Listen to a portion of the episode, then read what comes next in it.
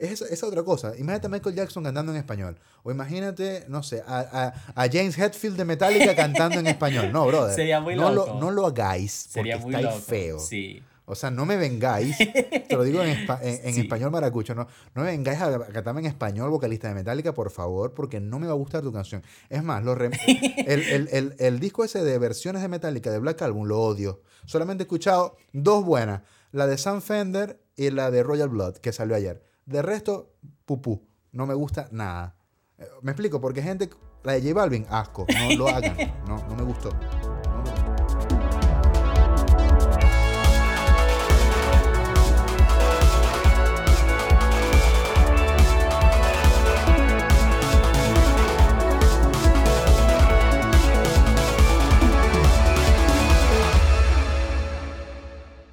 Hola amigas y amigos, bienvenidos a un nuevo episodio de Musicólogos. Por acá les habla Pedro Reina. Y por acá Ricardo Vázquez. Y hoy venimos con una nueva entrega llena de música y llena de excelentes anécdotas y recomendaciones. Una paella musical, diría yo. Eso, eso, viste. Ahora sí estamos hablando súper bien y fluido.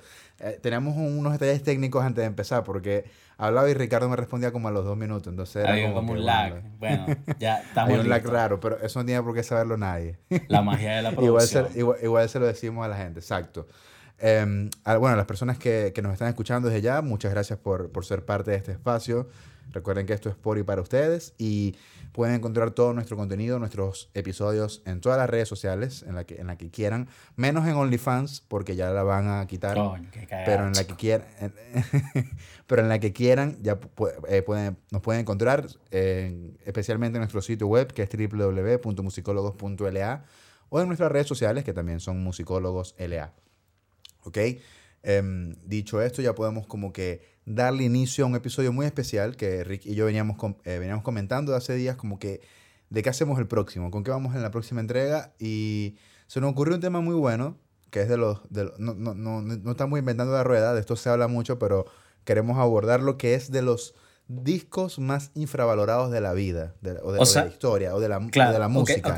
los discos ¿sabes que Yo estaba pensando más allá de discos infravalorados, yo estaba pensando mejor como los discos que se deberían escuchar más, discos que deberíamos escuchar más. Bueno, eh, eh, porque, y, eso lo consideramos nosotros porque son infravalorados, Rick. Claro. Estamos, estamos, estamos, en la misma página. estamos en la misma página. tienes razón, estamos en la misma página. Eh, a ver, esto es un tema también que es muy personal, ¿no? Porque de repente tenemos que considerar nuestro entorno, porque de repente, no sé, yo voy a nombrar un disco y para mí no es infravalorado porque quizás mi entorno lo escucha mucho, pero la verdad es que sí es infravalorado porque no tiene más fama de la que debería o no se escucha tanto, como dices tú, Rick, claro. lo que debería. Y obviamente esto da como para cinco episodios o más, para una temporada entera de hablar de eso, porque hay muchísimos discos que, que no, se, no se escuchan tanto o no se escucharon tanto. Yo por mi parte seleccioné eh, puras bandas clásicas, porque, eh, a ver, conozco muchos discos que yo considero infravalorados, pero son de bandas como muy de nicho, bandas un poco rebuscadas quizá, y eso es como que, mm, bueno, yo creo que, o sea, la gente podría decir, no, yo creo que la banda es infravalorada porque nunca la he escuchado. Pero en este caso seleccioné pura, pura, pura banda cuarto bate, y de esas bandas o artistas, un disco que yo considero que, que debería ser más escuchado. Lo mismo que, Menos que tú hiciste lo mismo, Rick. ¿no? Sí, por supuesto. Sí, estas son bandas que, que de estos, estos discos a mí me sorprende que no los escuchen más porque creo que detrás tienen un concepto y la elaboración en sí de verdad da para que para para son discos que yo los he escuchado y me sorprende porque son, son discos que los escucho de principio a fin y me los disfruto con todo el gusto. Y, como tiene que ser, como tiene que ser. Y siempre me pregunto, pero ¿por qué la gente? ¿Pero por qué? ¿Por qué? bueno, porque la gente quizás no, no, no, le gusta lo mismo que a ti. La gente y, obviamente en eso se basan los gustos y, e, e, intereses musicales, ¿no? Y por eso vamos a hablar de... Y por eso es que nace este tema, señores. Entonces, ya dimos bastante preámbulo, está buenísimo. Yo sé que ya la gente ya se metió, se enchufó con el episodio porque está re bueno, ya lo quieren escuchar. Así que tomen nota, donde ustedes quieran, en, un, en, una, en un cuaderno, en su celular, en donde prefieran, pero Después del episodio, escuchen estos discos y déjenos sus comentarios al respecto. Si estamos bien, si estamos mal, si coinciden, si no coinciden, qué nos faltó, qué nos sobró, lo que quieran. Así que, bueno, Rick, arranca tú. Arranco yo. Bueno, Arranque el, usted. el primer disco que yo tengo por acá, vamos a, vamos a comenzar con, con musiquita en inglés. Tengo a Radiohead. Claro que yes. Radiohead, bueno. Mm, la mayoría conoce, bueno. Eh, bueno, fíjate que para mí no hay, no Claro. OK Computer. Pero me he dado cuenta que no se habla mucho de The King of Limbs, que es su penúltimo álbum. Discaso. Yo en lo particular es un disco que de verdad me lo disfruto de principio a fin, eh, sobre todo para trabajar. Me encanta porque tiene una, una vibra muy ambiental y, y es el hecho de, de, de, de ser, bueno, es, es, el, yo diría que los discos más es uno de los discos más tranquilos que tiene Radiohead y eso también ayuda mucho como a concentrarte y, y más allá de eso son estos contrastes, estos, estos matices eh, tranquilos, ambientales, eh, tiene mucha guitarra acústica y en, en, lo particular me encanta mucho, como te digo, es, una, es un... a, mí, a, mí, a mí me encanta la sesión de eh, From the Basement. Claro, este disco. exacto. Es arrechísima. A mí me parece, coincido, que es, es de los más quizás de los que menos la gente escucha de Red y de los que más deberían escuchar porque es un discazo. Esta canción tiene Lotus Flower, tiene Little by Little, Bloom, Morning Mr. Mr. Magpie. No sé si sabes, eh, eh, Radiohead hizo una reversión de Bloom para, eh, creo que es uno de los documentales de Nat Geo con Hans Zimmer. Mierda. Que es increíble también. Que este es un discazo. Fíjate que para mí o sea, para mí no es infravalorado, ¿ok? O sea, como que sí, ahora que lo pienso más crudamente, porque yo lo escucho mucho, pero si, pues si te pones a ver, es verdad, la gente se va más por el OK Computer, se va por, por no sé, por el Pablo Honey, In Rainbow, por, por los pocos, claro, ¿no? Por Pablo Honey. Pero este disco definitivamente es la top 5 de Radiohead. Y, y, y, me encanta que, yo creo que, o sea, algo que me gusta a mí es, es que este disco tiene como que muchas de las canciones que son de las mejores para tocar en vivo de ellos, ¿ok? Como que, como que las que más recuerdo así que he disfrutado cuando los vi en vivo o de las que busco en YouTube pertenecen a este disco. Muy, muy arrecho, muy, muy ah, arrecho este disco. Muy increíble. Bien. Ey, arrancaste bien. Ok, bueno, yo tengo ese. Bueno, recuerden que bueno, dale en la descripción del el capítulo de YouTube y en, el, en nuestro sitio web, musicólogos.la, Vamos a dejar eh, los links de estos discos o los nombres de las bandas. Vamos a ver que, cómo dejamos allí todo el alcance de ustedes para que vayan haciendo clic una vez que termine el episodio. Voy yo con el segundo disco y el segundo disco es SM de Metallica, que significa San Francisco y Metallica. ¿Por qué? Porque este es un disco que, que grabó, por supuesto, Metallica con la Orquesta Sinfónica de San Francisco en el año 1999 yo sé que quizá alguna de las personas que nos están escuchando pensarán, no, ya va, pero este disco es súper popular. Sí lo es, pero debería ser más escuchado y creo yo que no se le da, aún, aún, históricamente, a pesar de que Metallica ya sacó una segunda versión de esto, o, una, o un volumen 2, em, no se le ha dado el, el, el poder histórico que, que, que merece, ¿ok? O, o, ese lugar histórico en vez de poder, ¿no? Eh, a mí me parece que es una obra de arte. Recuerdo que de muy pequeño a mí me, me acuerdo que lo empecé a ver en, Puma TV y me volvió loco, ¿ok? Yo decía, ¿qué es esta mierda tan arrecha? O sea, me parece que, que fue muy arrecho, eh, especialmente por, por, por, el arreglo que le hicieron a cada una de, de, las canciones. Este es un disco doble, el, empieza con The Ecstasy of Gold, por supuesto, como en todos los conciertos de, de Metallica, y termina con Battery. Eh, este disco tiene la particularidad que no solo se grabó con orquesta sinfónica, sino que fue muy emulado por otras bandas. Eh, mucha gente intentó hacer lo mismo, pero a todo le salía mamarracho. Yo no sé por qué no he encontrado otro disco que suene con los arreglos igual de brutales que esto. Así que si están pendientes de escuchar un disco clásico con música clásica, es el SM de Metallica. Es un disco doble, es un concierto, por supuesto, completamente en vivo. Así que nada, eh, se, los, recomiendo a full. Y, este, y para este disco eh, se estrenaron dos canciones, ¿ok? Tenía dos canciones inéditas, que es Minus Human y la ya tan súper popular eh, No Leaf Clover, que, que es como, como el single que se sacó exclusivamente para, para este disco. Así que nada, esa es mi, mi primera recommendation, papá. Fíjate que yo no sabía que The Ecstasy of Gold es de Morricone. Sí, men. Eso está, eso está bien brutal. Este, No ellos no ellos hicieron cuando, cuando falleció Ennio Morricone, Morricone em, ellos pusieron un post bastante genial. Eso fue hace ya más de un año, no me acuerdo exactamente. Yo sé que ellos Sí. explicaban que... Sí, yo creo que por esta, por esta fecha más Sí, o menos fue sí. que falleció Morricone. Exacto, ellos explicaban que, que desde la primera vez que, que Ennio Morricone les hizo este intro, o lo agarraron, que es como del feo, el malo y no sé qué, esa película clásica que no recuerdo el nombre. Claro, The Good, The Bad and The Ugly. De- exacto, The. Good, The Bad and The Ugly. Esa, esa, esa, esa canción es extraída de esa película, de ese soundtrack que lo, lo compuso Ennio. Ellos desde el ochenta y tanto, más nunca abrieron con otra canción que no fuera esa. Ese es el intro de Metallica Ah, desde los fíjate. 80, ¿ok? Así que, Predilecto. así que este cuentico está bueno para que cuando se reúnan con los panas el fin de semana digan, hey, ustedes saben que Ennio Morricone y tal, y ahí van a chapear un poco, porque es cuentazo. Googleenlo bien para que no, para que no la caguen, pero es así, así, así, ese es el súper resumen. Tú sabes que Muse también tiene, usa uno de los intros de. Para el intro de Knights of Sidonia usa también Temazo. una pieza de Morricone. ¿Sabías eso? No, no sabía. No sabía. Man with Harmonica. Ujú. Fíjate que no lo Sí, sabía. eh, también es, es famoso también. Bueno, ese también es el intro predilecto de, bueno, para el cierre de sus shows. Ellos inician Knights of Sidonia con, con Man with Harmonica y, y es Chris, el bajista, con bueno, su respectiva armónica y es una cuestión, bueno, yo tuve la oportunidad de, de ver a Muse antes de que sucediera toda esta locura cuando vinieron para acá, para Chile. Y es una cuestión que te eriza los pelos, es una vaina que te pone la piel de De gallina. verdad. Es una impresionante, impresionante. Y bueno, vamos a hacer esa conexión ahí con Muse porque la Perfecto. siguiente recomendación que yo tengo es de uno de, sus, de los álbumes de Muse, que es The Resistance.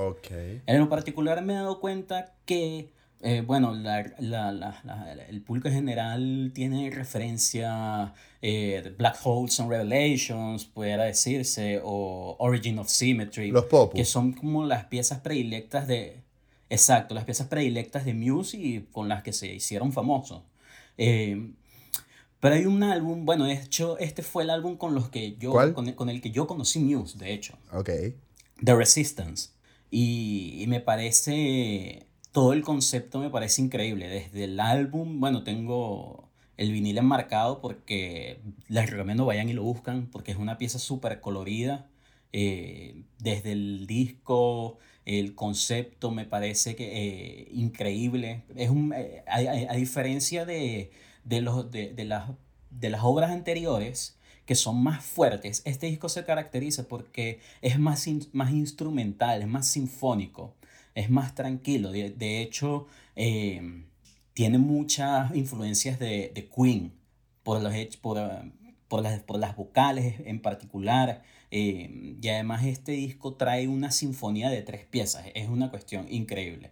Y Ok. Bueno. Bueno, yo de verdad que te juro que le voy a dar una oportunidad. Ok. Porque no conecté mucho con este disco. Es de los que menos he conectado de Muse. Pero basándome en lo que me estás diciendo. eh, bueno, hay que darle un chance, pues. Y, y, y ver por qué están infravalorados. Sí, no, y el concepto en general me encanta. Desde, bueno, el, The Resistance se conoce por, eh, por Uprising. eh, de ahí sacaron Undisclosed también Desires. Undisclosed Desires, exacto.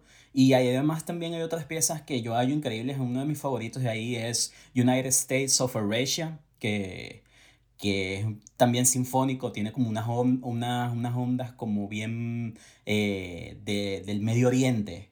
Tiene unos violines impresionantes y, y bueno, tiene esta pieza Sí de va, Exo- me, me convenciste. Exo- Exogénesis, eh, que habla de, de salvar a la raza humana de, de la extinción. Es una vaina que, que me vuela la cabeza y lo hablo y se me pone, se me pone la piel de gallina porque de verdad es un disco que amo con, con, toda, con toda la vida. Qué arrecho, qué arrecho. Ve, Lo voy a escuchar, lo voy a escuchar, lo voy a escuchar. Y bueno, que yo creo con eso, Está con bueno. eso, verdad. Bueno, ya bueno, saben por ahí. Eso cierro y, y te doy el pase para, para el próximo disco. Recibido el pase, estimado. este, gracias por el, por el pase. No, mira, el, con el siguiente que voy, vayan tomando nota, ya saben, de Resistance Muse. Y ahora ya me voy a los 70, me voy bien para atrás. Porque, bueno, a mí me, a mí me, ya, bueno, como pueden saber, a mí me gusta la, la música antigua, me, me gusta como que explorarla y ver que, cómo se trabajó, me gusta mucho el tema de la producción, de, de, y me pongo mucho como que en el lugar de la gente en esa época, en base, a, en base a lo que tenían, lo que hacían. Entonces me asombra más el resultado de discos brutales con la mitad o menos de la tecnología. Eran basados en feeling, ¿ok? Eran discos que se grababan en vivos, que no había, que nadie desafinaba, no había autotune, no, no había, e, e, era muy cara la, la, la, la, grabación, o sea, llevar a cabo una grabación de manera que no puedas repetir una y otra vez. No es como ahora que uno desde su casa puede grabar un disco brutal con, si tienes todos los equipos, ¿ok? Era puro pulso, papá. Era puro pulso, era pura gente genial, por eso es que eh, crecimos escuchando a nuestros padres diciendo que la música ahora es distinta y por eso que incluso nosotros lo decimos, porque es por algo, es porque de verdad la música tenía, mm, no sé si más corazón, porque no dudo que los artistas hoy en día lo tengan, pero sí era otro feeling, era, era otra manera de, de, hacer música. Y en base a esto, a este súper preámbulo, me quiero ir al disco homónimo de Fleetwood Mac del 75. Este es, es el décimo disco de ellos, es el, el homónimo. No, no es el disco más famoso de ellos. El disco más famoso de ellos llegó dos años después, el Rumors, donde, donde sacó la, la canción Dreams, que después la sacó Face Dog el año pasado y todo lo que ya sabemos, pero este disco homónimo, si bien no todas las canciones son singles, porque tuvieron como tres singles apenas, eh, las 11 pistas, los 11 tracks son impresionantes. Primero porque es un disco, para, a ver cómo las palabras para decirlo, tiene un concepto muy, ¿cómo te explico? Muy, muy de ellos, en, en, el aspecto que cuando estaban en el estudio, eh, pudieron plasmar perfectamente lo que estaban sintiendo. Esto es muy setentoso, esto es, esto es muy sesentoso, setentoso, que las, que las bandas cuando se juntaban a grabar un disco, que, que por lo general no eran más de dos, tres estudios, no es como ahora que lo graban en 10 estudios, sino dos, tres estudios, se plasmaba el aura de la banda en la música. Esta canción tiene dos singles que, que, que es para que entiendan lo que estoy diciendo, que es y Say You Love Me, que son súper conocidas, donde, donde las guitarras, las baterías, el bajo, tienen un feeling que simplemente hay que escucharlo para, para entenderlo. Este disco... Miedo, lo he escuchado. Este disco, sí, bueno, te lo recomiendo. Si bien eh, eh, tuvo cierta aceptación, bueno, este disco se grabó en Sound City. Mira. En el estudio Sound City, para pa que sepas, pues, eh, de, de, California. Eh, si bien este disco se vio súper opacado por Rumors dos años después, precisamente por eso, porque Rumors es la bestia negra de Fleetwood Mac. Es como que el disco que siguen tocando hoy en día una y otra vez, el disco que sigue dándole millones de plays diariamente, este homónimo es súper apreciado por la, por la crítica. De hecho, el, creo que hace como 20, unos 20 años atrás, como el 2003 por ahí, quedó en, el, el, en la lista de los 500 mejores álbumes de todos los tiempos que hace la, la Rolling Stone. Entonces es un disco que yo siempre, yo lo escuché cuando empecé a escuchar Fleetwood Mac, no, no voy a decir que escucho Fleetwood Mac de toda la vida, es mentira, sino cuando empecé a explorar su música, hace algunos años, eh, llegué a este disco y yo, este no es el mejor disco de ellos. Y no, resulta que no, que es el Rumors, pero este, si no es el segundo, se parece igualito porque es muy, muy arrecho y nunca he visto a alguien que hable de él. ¿Ok? Entonces, cuando puedan, denle una, una revisada, una escuchada de pie a cabeza. Y eso, o sea, las guitarras, los bajos, la batería, la, las voces, ¿ok? Stevie Nicks, increíbles. Así que esa, con, con este, con esta frase cierro esta recomendación. Mira, para agregarte ahí, para terminar de cerrar, estaba viendo que este es el décimo lineup que con, con Stevie Nicks y Lindsey Buckingham. Es la, es la décima alineación que ellos hacen a lo largo de su carrera. Y, y bueno, Stevie Nicks es escritora, música, una, mega una, artista. Una, una, tipa súper, súper legendaria, icónica. No solo del rock, creo que de la cultura pop. De la general. cultura pop en general, como... diría yo.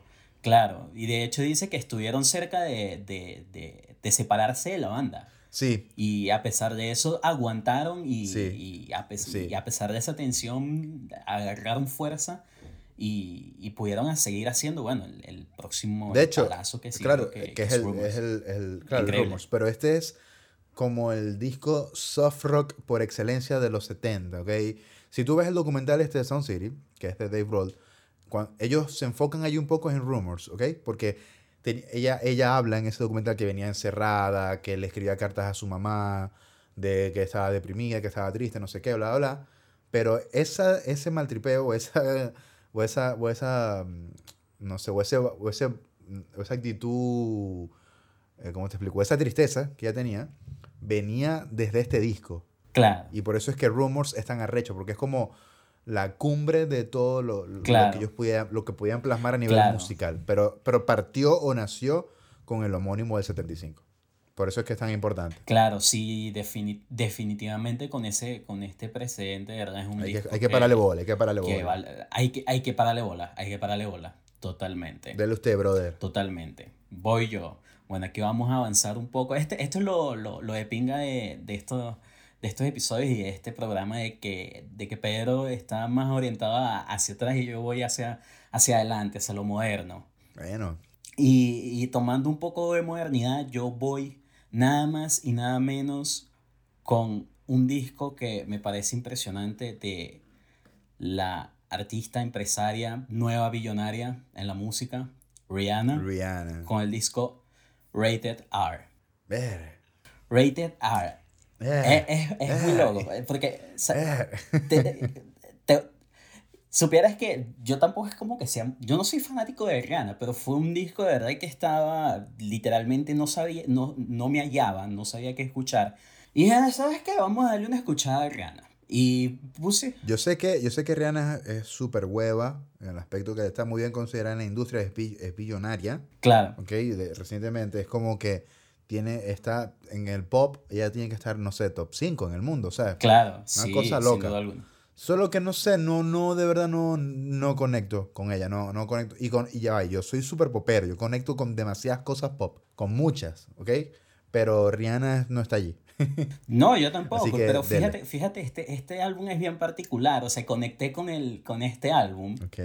por el hecho de que, de que tiene, tiene unas influencias del, del drum and bass, tiene influencias británicas. eh, me di cuenta fue después porque el disco es bien agresivo, tiene, tiene estos sintetizadores característicos del drum and bass, es decir, es, una- es un disco bien bueno, de verdad, que te llena de mucha energía. Eh, entre los productores están, para que, para, para que tengas idea, está Chase and Status, que son altas referencias del drum and bass en, en Inglaterra. Más de 30 años de carrera, diría yo. Rob Swire, que es el vocalista de Pendulum, para los que no saben, también. Ah, ok, por gente. Está Will AM, ¿eh? Está- además de eso, técnica. Ah, ah, exacto, voy para allá. Bueno, estas fueron como las principales referencias que yo digo, wow, qué, qué brutal. De hecho, los primeros dos tracks del disco, el intro que tiene es una locura. Madhouse es de verdad yo de- si, si yo no conociera a Rihanna, digo, qué vaina tan arrecha. Así de sencillo. Eh, y, bueno, además de eso, bueno, tenemos eh, las colaboraciones en Nio, tenemos a, a Justin Timberlake, tenemos a will.i.am, eh, Young Yeezy. El, el track número 3, Heart, con Young Yeezy, eh, en particular me gusta.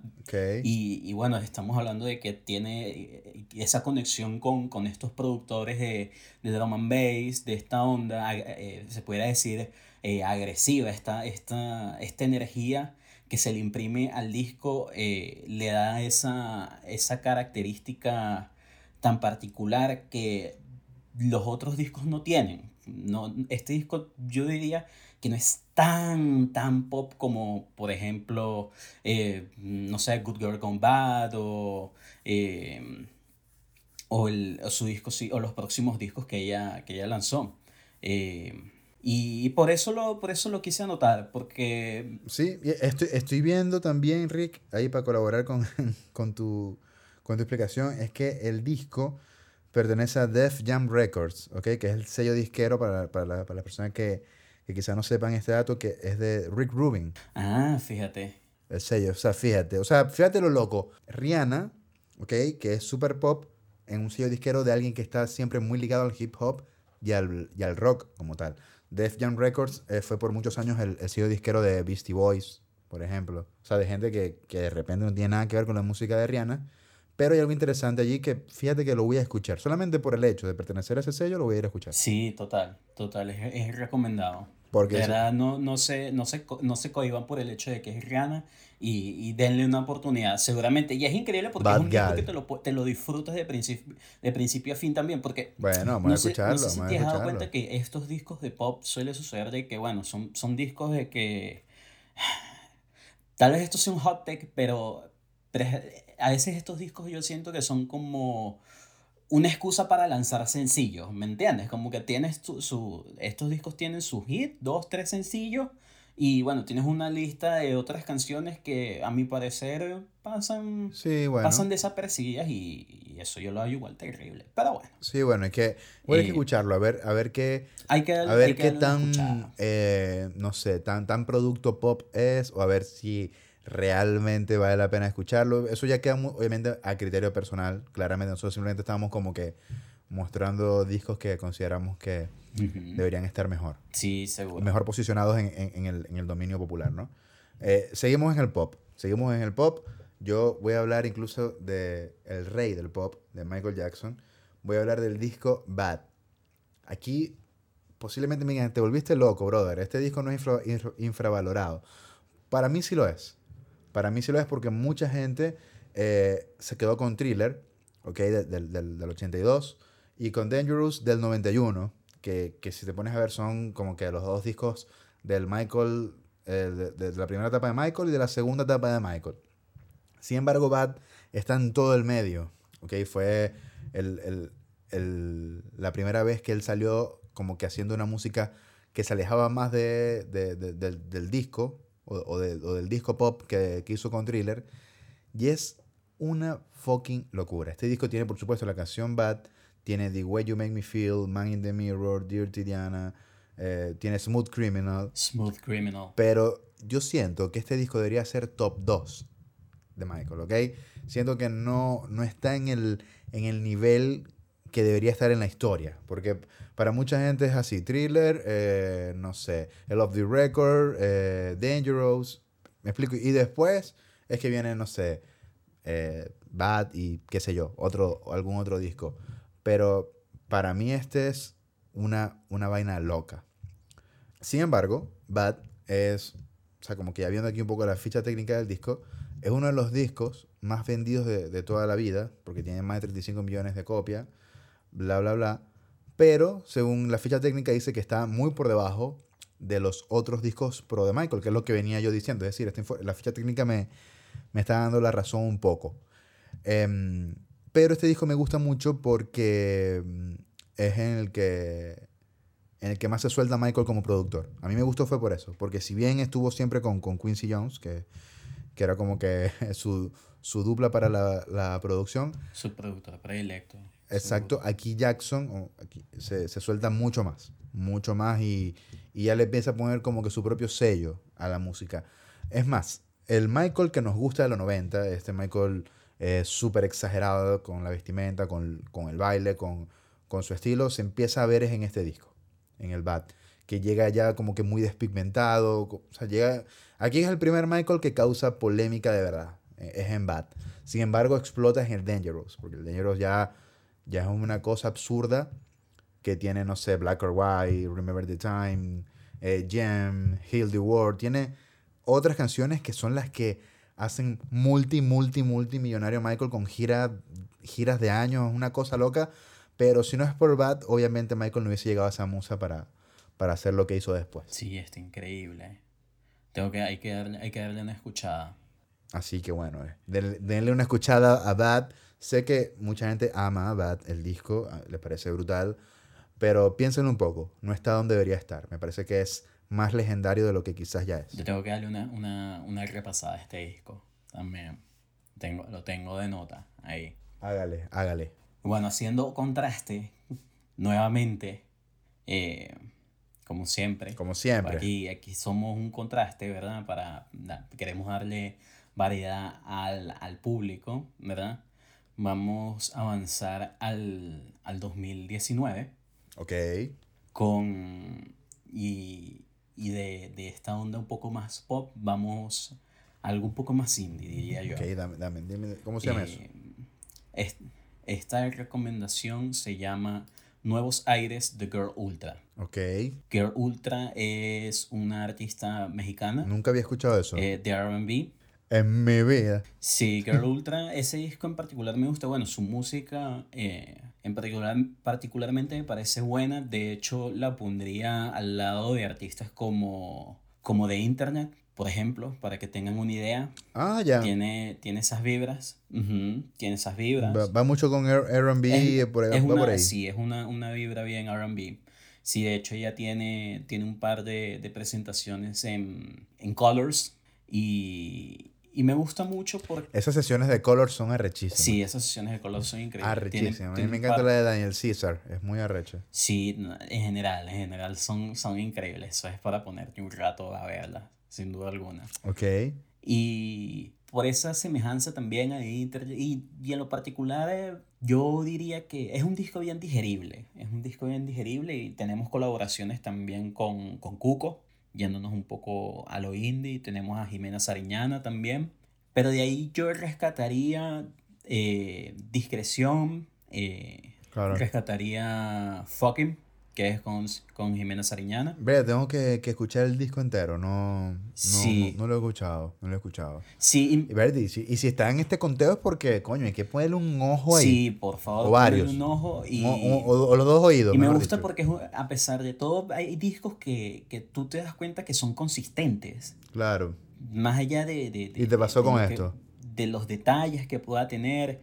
Eh, me gusta, me gusta esa consistencia que, que, que hay en este disco y, y, es un, y es un disco que lo, lo estoy revisando, lo estoy reescuchando constantemente y me gusta también, diría para trabajar también, sí, sí, de verdad es bien tranquilo y, y decidí agregarlo porque... Porque te dio la gana, pues. porque, yo lo valgo. Porque me he dado cuenta de que de verdad son artistas que, bueno, además de que están comenzando, eh, me parece que también a lo que, bueno, el tema que yo siempre he dicho, el, la misma saturación de música que estamos viviendo actualmente, eh, pierden relevancia más rápido que se pudiera decir como hace 20 años, digo yo, y, y bueno, esta es una instancia para, para darle ese, ese, empujón. Sí, y si se quiere, es, es, una música que no está al alcance de todo el mundo. Eh, de hecho, es un artista que, que no es es, rebuscado si se quiere. Okay, no, no, no todo el mundo tiene por qué saberlo. De todo lo que hemos nombrado, esto es lo más rebuscado que hemos mencionado hasta ahora. Y también tiene colaboraciones con, con, con Little Jesus, para, para, dar una referencia también de la, de la onda indie. Ah, ya. También tiene un, se, se llama Fuera de Lugar, la, la colaboración que tiene con Little Jesus. Y bueno, con otras ondas un poco más también de la onda pop, tiene Ojos Negros con, con Pablo Sendeja. Eh, pero bueno, no, no, nos vayamos tanto de, de, las canciones. Bueno, estas son parte de sus canciones también recomendadas. Pero el disco en general, este Nuevos Aires, recomendado. Buenísimo, buenísimo. Así que vayan tomando nota. Eh, nuevos Aires, ¿no? Nuevos Aires de Girl Ultra. Ok, ok, anotado. Ok, ahora quiero hablar de una banda que realmente no me gusta. O sea, no soy fan de la banda de cero, para nada. Me da muy igual.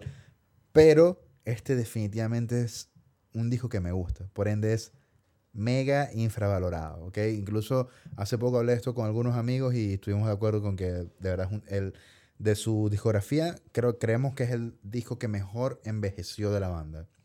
Este disco es Warning de Green Day, ¿ok? Como dije, no soy fan de Green Day para nada. Em, no sé, eh, estoy muy término medio con ellos, no, sé, no, nunca he conectado con Green Day, reconozco todo lo que representan, pero este disco, Warning, arrechísimo. Warning, escúchenlo, de verdad, muy arrecho. De hecho, eh, este disco, cuando lo he reseñado en musicólogos así, que, que está de cumpleaños, qué sé yo, siempre me topo con lo mismo, con que cuando salió en su momento la crítica especializada, no sé, Pitchfork, Rolling Stone, eh, Metacritic, Metacritic, eh, perdón, em, Entertainment Weekly, qué sé yo, Pod Matters.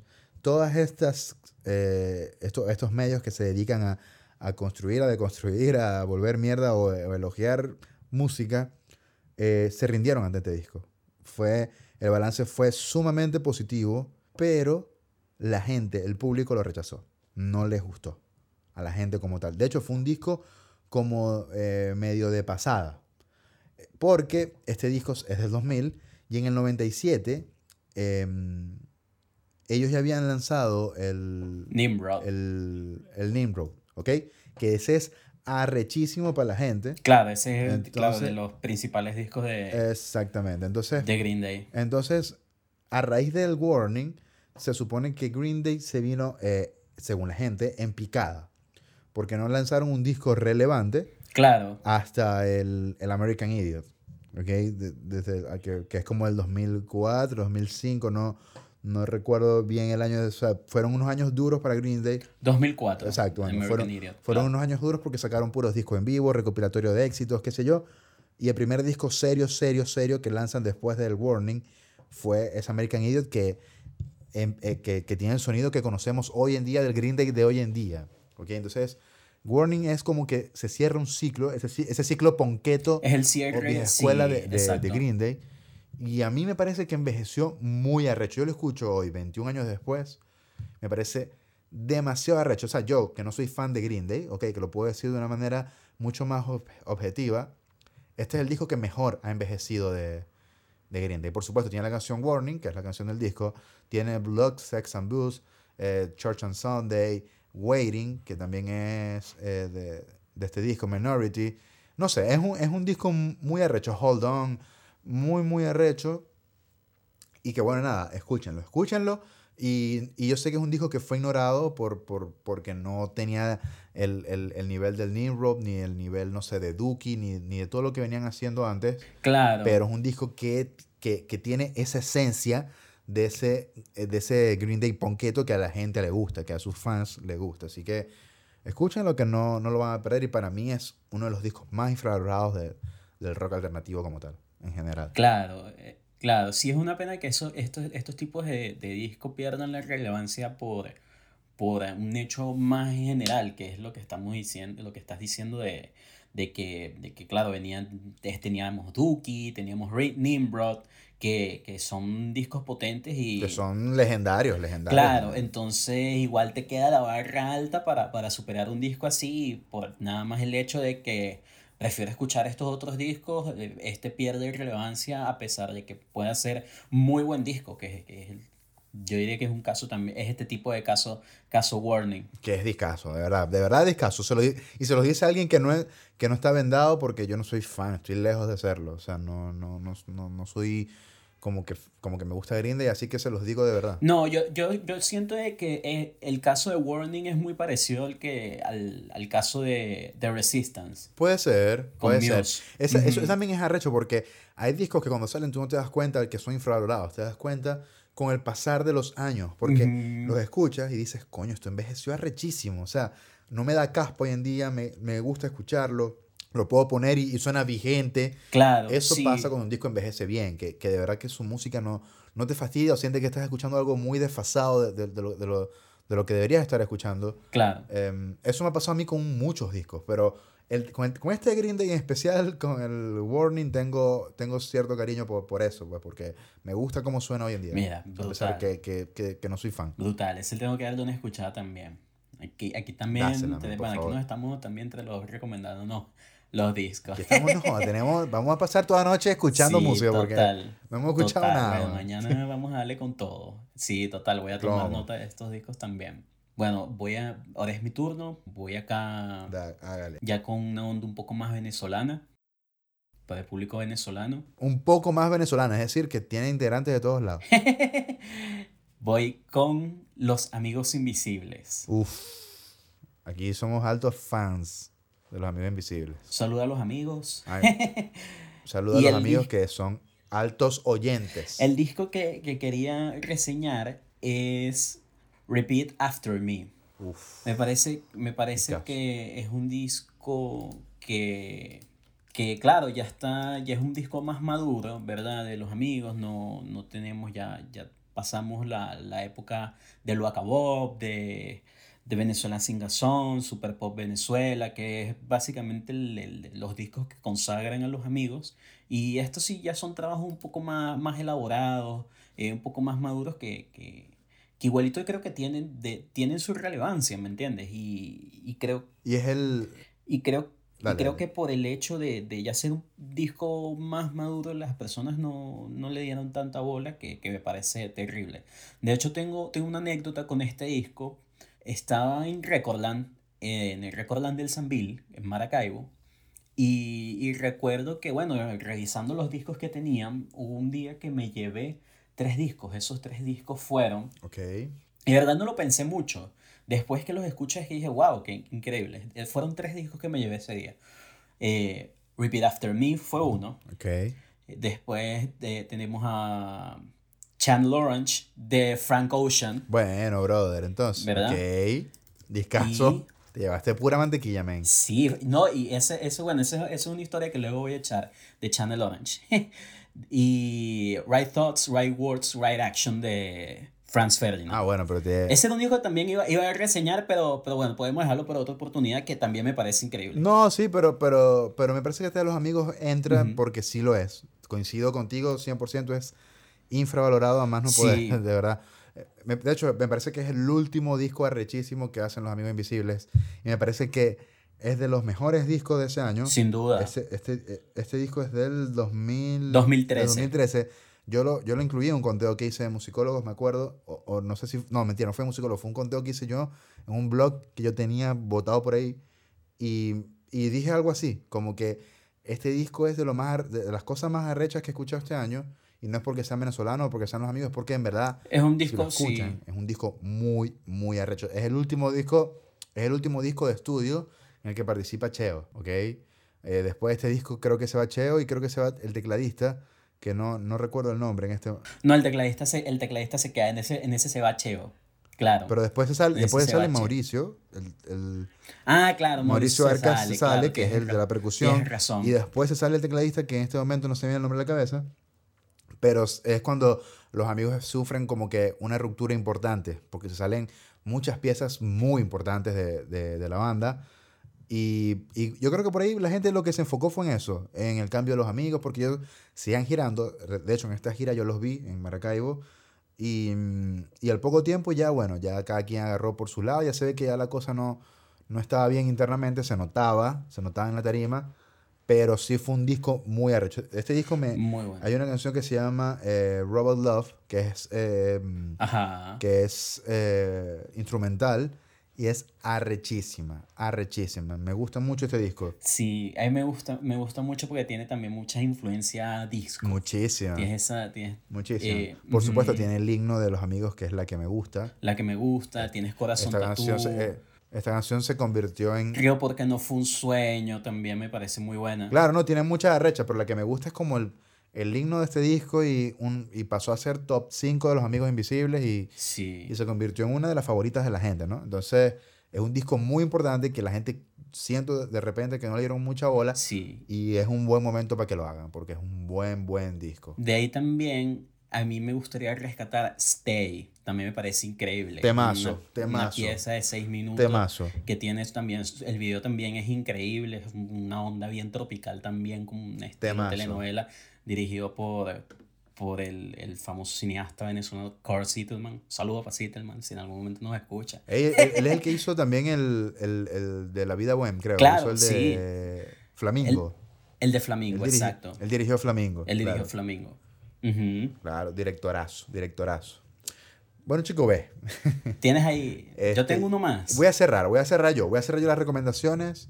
No es, no es que de último sea lo mejor, simplemente que este disco para mí tiene una mención eh, especial porque es de una banda infravalorada que tiene discos infravalorados. Porque todo lo que hicieron para mí fue demasiado arrecho. O sea, para mí, yo digo, ¿por qué hay gente que no ha escuchado esta banda? Esa banda es Silverchair, ¿ok? Eh, yo sé que mucha gente la escucha, mucha gente la ama, mucha gente eh, le encanta, de, a menos de mi entorno, y saben lo que es Silverchair, lo aprecian y lo respetan y le dan cinco quesillos siempre. Y dentro de ese mundo de Silverchair, de sus discos, obviamente la obra maestra de ellos es el Diorama, el último disco que, que sacan, o el, perdón, el, penúltimo disco que sacan ellos en el año 2002. Pero antes del Diorama, eh, ellos hicieron un disco que sirvió como de preámbulo para crear esa obra maestra que es el Neon, el Neon Ballroom. Este disco, Neon Ballroom, eh, es como el puente perfecto de, ese sonido grunge que tenía la banda en sus primeros discos para el sonido ese casi que orquestal que consiguen en, en Diorama, ¿ok? Eh, este disco, por supuesto, cuando salió, mucha gente lo rechazó porque dijeron, coño, ya va, esta banda que me gustaba a mí, ¿dónde está la banda que me gustaba a mí? Se me fue la banda que me gustaba, ya esto es otra cosa, no me gusta, bla, bla, bla. Y obviamente mucha de esa gente se cayó la boquita cuando sacaron el diorama porque ya entendían como que la evolución. Y si eras medio seguidor de la banda, no tienes que ser tan seguidor, sino que si eras medio seguidor tenías que saber que su vocalista Daniel Jones andaba en otro peo. Andaba, o sea, él no quería saber nada de grunge, él no quería saber nada de rock puro, o sea, clásico, ese que, que, que la gente pensó que iban a hacer porque ya los comparaban incluso, les, les llamaban los nirvanas de Australia, cosas así. Y ellos, mi alma, estaban en otra dirección, nada que ver. Y cuando empiezan a, salirse como que de esta dirección que estoy mencionando, es con el Neon Ballroom. Que a mí, o sea, yo digo, yo, okay, yo entiendo que el diorama es como que la obra maestra de ellos, pero ¿por qué coño la gente no ha escuchado este disco? ¿Por qué no conozco más gente que me diga, loco, soy fan de Silverchair y de sus últimos tres discos? No sé. Porque no, no, de verdad que no, no me pasa, pero lo bueno de, de, este episodio es que es una oportunidad para que la gente, o para las personas que, que, que, escucharon o que están escuchando este podcast, se conecten con esta banda, se conecten con este disco, y de una vez, y de una vez que lo escuchen completito, le den play al siguiente, al diagrama, para que, para que se vuelvan es loco. Este disco tiene varios himnos, tiene Anna Song, Open Fire, que es como, como que el single principal de, de, de este álbum, tiene Miss You Love, que es una de mis canciones favoritas de, de Silverchair en general. Tiene Point of View, que me parece que es brutalísima. Emotion Sickness, que es con la que abre. No sé, es que yo, estoy, yo creo que estoy hablando un poco desde el punto de vista de fan, porque de verdad me encanta, me encanta mucho este disco. Pero nada, lo, lo recomiendo y escuchen lo que no tiene pérdida. Y una vez que lo escuchen, escuchen el que viene, ¿ok? Para que terminen de morirse.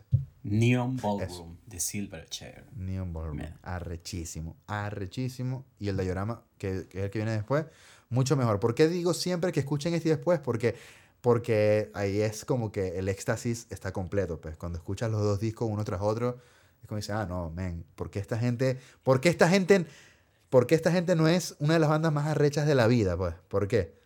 ¿Por qué? Pero bueno, Ahí ya ustedes sacarán sus conclusiones. Claro, entiendes todo el contexto, claro.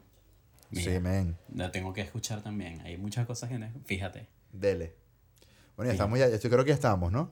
A ver. ¿Te queda algo por ahí? Le damos. Ya estamos... Dale pues. Mira, yo voy a terminar acá. Sí, me pues. queda uno. me queda uno, que es Days of Exile de vinilo versus. Coño, papi, ahí no te acompaño. No me gusta vinilo en inglés, weón. Porque a la gente no le gusta vinilo en inglés. Perdón, perdónenme los de vinilos, perdónenme que no. siempre los he apoyado, o sea, cuando trabajamos juntos, cuando estábamos en la productora, fue arrechísimo.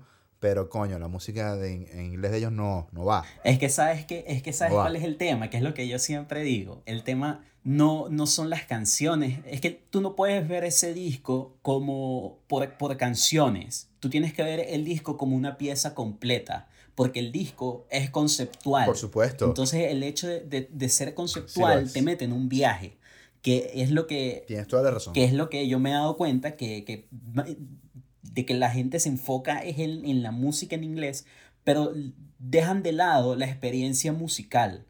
Y, y me parece increíble. Es, es, es, que, es que eso que, que dices, Rick, sorry, es de un punto de vista obviamente que a nosotros nos gusta porque somos quizás románticos con la música, ¿no? Pero cuando tú eres una banda de rock en español, porque incluso pasa con, con, con bandas legendarias como Zoé, los discos de Zoé en inglés son súper repudiados, ¿ok? O sea, a la gente en general no les gusta.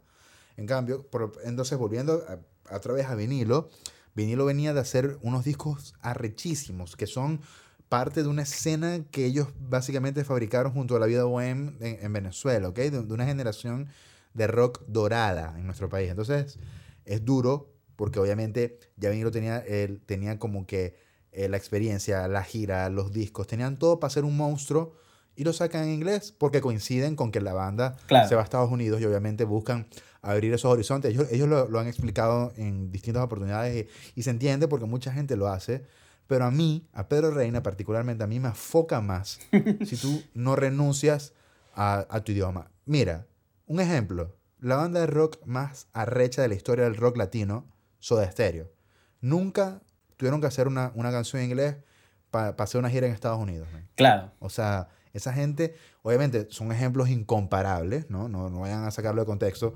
No estoy comparando una cosa con otra, pero digo, o sea, cuando tú eres muy fiel, cuando vienes avalado con una maquinaria eh, de producción, de managers, de mil cosas Claro. que, te, que te impulsan a eso, no hace falta que, que cambies tu, tu, tu idioma o tu, o tu esencia, ¿no? Que, que en, en cierto modo la de vinilo versus era en español. Es en o es español. en español, porque creo que eh, ese es su, su idioma principal. Claro. Entonces, es eso, pues. O sea, quizás entiendo tu punto que para ti es infravalorado, pero yo creo que sé la razón, o, o que, o que creo entender la razón. Claro, igual, igual yo creo que qué. fue un muy buen experimento que, que hayan, que hayan hecho este disco en inglés. No solamente por el hecho de que, como te digo, no quiero dejarlo en el tema de que es en inglés, sino por el hecho de que le elevaron el concepto del, de los álbumes, de, de lo que venían trabajando, y, y hacen esta pieza que, que igualito, si escuchas el, el siguiente disco, el, su último disco, eh, tiene mucha influencia de, de este, de Days of Exile en el, en el aspecto de conceptualizar Ok. el álbum y que me parece maravilloso. Igual... No, ahí sí, ahí, ahí sí te doy un voto Ujú. 100% de, de, de razón, Ujú. porque sé que a nivel conceptual es una vaina loca, Sí. porque el disco suena súper compactico, o sea, suena como Sí, es, con- O es un disco consistente. Que es un solo peo. Es un solo Sí. peo.